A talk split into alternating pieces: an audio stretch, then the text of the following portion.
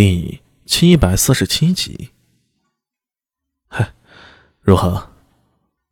西市上，走出酒馆，与苏大为挥手告别后，安文生转头向眯着眼睛、一副随时会醉倒的袁守诚问道：“刚才还摇摇晃晃的袁守诚，伸了个懒腰，两眼开合之间，金芒闪动，哪里还有半分醉态？简直清醒到不能再清醒了。”嘿嘿。这阿弥呀，有点意思啊。袁守诚一手抚须，一手藏于袖中，暗语乾坤，手掐指诀。老大，我活了大半辈子，见过无数人的命数，唯一在他身上看不分明。按说此子应该是早夭之相，如今不但没早夭，反而活得比谁都自然，奇哉呀！师傅，你那套相人之术就别提了。要是有用，我就不会现在这样了。安文生向着袁守诚，笑容有些勉强。哼，你当年还说我有当将军的命。呸！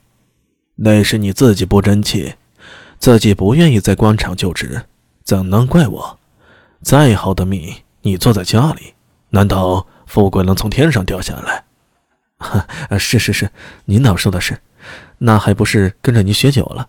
听说你那些事儿啊，把人情官场都看透了，哪还有兴趣在烂泥里打滚儿？你这是怪我喽？哎，不敢不敢。我们现在去哪儿？这还用问吗？袁守诚不屑地白了他一眼。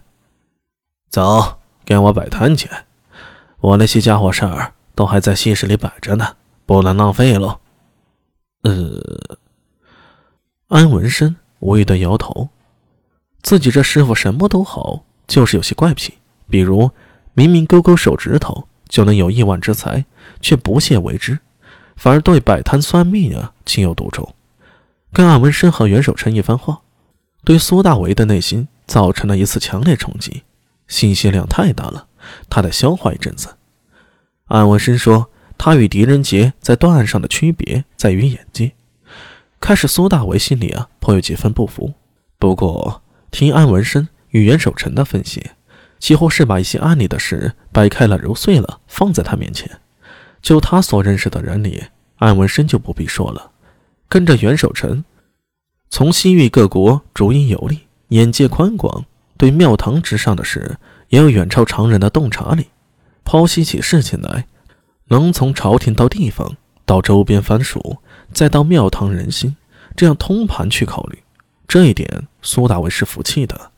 再说这狄仁杰，在初来长安，对整件事来龙去脉不清楚的情况下，仅凭苏大为提供的信息，就揣摩出许多。首先提出敌人未必就是突厥狼卫的，就是狄仁杰，让苏大为不由把眼睛只盯着长安。也要考虑长安周边的也是狄仁杰，这后来才有苏大为请玄奘法师、请太师令李淳风、找林老大这地头蛇等诸多手段。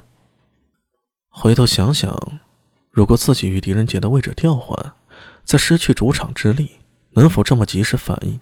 结果还真不好说。啊，在断案上，狄仁杰的眼光确实厉害，天生就能抓到隐藏的线索。自己在这方面啊，还是有所欠缺，习惯性的只盯着长安，最多再留意一下李治和武媚娘，和狄仁杰、安文生比较起来，见鬼了！到底谁才是古代人呢？怎么感觉他们比自己这个时间旅客更有国际眼光和大格局，更像是穿越者？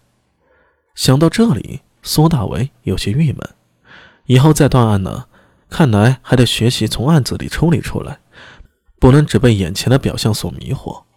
对了，这次案子中其实还有许多东西值得深挖的，比如林老大怎么会认识叶法善，并且把叶法善请来？叶法善，苏大为隐隐有些印象，应该是个很厉害的角色。再比如，自己一开始就把太史局李淳风当做最大的底牌。让狄仁杰大兄帮自己去找李淳风，结果太史局在整件事情里就仿佛隐身了一般，直到最后才出现在皇宫里，出手收拾残局。大明宫那里困住龙脉的法阵，还是李淳风布下的，他就完全不管了。不合常理。经过安文生和袁守诚的指点，苏大为现在也不敢再贸然认为这些事就是表面上那样的。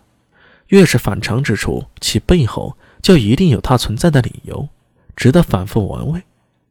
想起袁守诚，苏大为忍不住又想起了安文生跟自己提到的事：道门中人山头林立，其实相互并不同属，内部斗得也很厉害。不过，如果遇到和尚，道士多半会站在一起，一直对外。佛道之争，华夷之辩，这些问题对于苏大为来说实在太过复杂，他也没有兴趣多想下去。抛开这些心事，他大步向着新市市场走去。那里啊，还有事情要处理。不多时，来到了自己家的精油灯铺子，一眼就看到双手抱在胸前，沉着脸靠在胡凳上的高大龙。